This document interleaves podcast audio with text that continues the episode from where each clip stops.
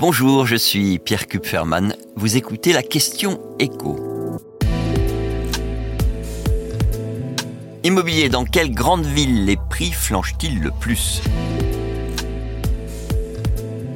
Sur le marché immobilier, les annonces commencent l'année sur la même tendance que 2023, avec des prix qui baissent assez nettement dans une majorité de grandes villes. C'est ce qui ressort en tout cas clairement du baromètre mensuel BFM Business bien ici. Les propriétaires qui veulent vendre leur logement commencent à prendre un petit peu mieux en compte le fait qu'avec la hausse des taux des crédits immobiliers, les acheteurs potentiels ne peuvent plus se permettre d'emprunter autant qu'il y a deux ans, quand les banques prêtaient, elles, à 1%. Et donc dans de très nombreuses grandes villes, avant même que des négociations s'engagent avec un éventuel acheteur, les prix demandés par les vendeurs sont bien plus bas qu'il y a un an. Quasiment 12% de baisse à Grenoble, moins 11%, à Villeurbanne, moins 8,5%, à Lyon, moins 6,5%, à Lille et si à Paris la chute est un peu moindre, c'est parce que les prix ont commencé à baisser dès 2022. Et même dans une ville comme Saint-Étienne où le mètre carré a toujours coûté deux fois moins que la moyenne nationale, les prix baissent. Cela dit,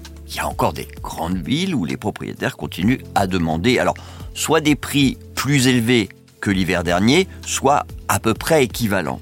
Cette résistance du marché, on l'observe le plus souvent dans des grandes villes situées sur le littoral, Nice, Marseille, Le Havre, Toulon, mais aussi dans quelques grandes villes situées à plus ou moins une heure de la mer, Aix-en-Provence, Nîmes et Rennes. Ça ne veut pas dire que si on a un bien à vendre dans ces métropoles, il se vendra vite. Partout, il faut compter sur un délai moyen rallongé entre le moment où le bien est mis sur le marché et la date où on signe enfin chez le notaire. Parce que les acheteurs sont moins nombreux et plus regardants, ils ont plus de choix, il y a plus de biens à vendre. Et cette tendance, elle a aussi un effet sur le marché locatif, parce que vous avez des couples qui ont prévu d'aménager dans un logement plus grand et qui, euh, à défaut de pouvoir acheter, bah, ils cherchent à louer. Donc il y a plus de demandes de location et pour le coup pas davantage d'offres.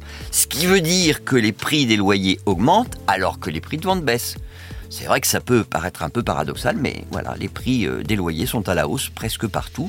On est à plus de 44 euros le mètre carré à Paris, donc sauf à s'installer dans un petit studio, on est très vite au-dessus des 1000 euros de loyer pour se loger dans la capitale. Et désormais, dans six grandes villes de France, le prix moyen atteint ou dépasse les 20 euros du mètre carré pour une nouvelle location, ce qui veut dire que trouver euh, un T3 à moins de 1000 euros à Aix-en-Provence, à Lyon, à Bordeaux, à Rennes, même à Villeurbanne, relève désormais de l'exploit.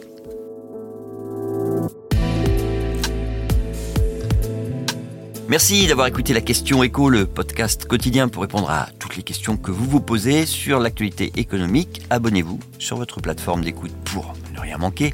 Et si cet épisode vous a plu, bah, n'hésitez pas à laisser une note et un commentaire. À bientôt.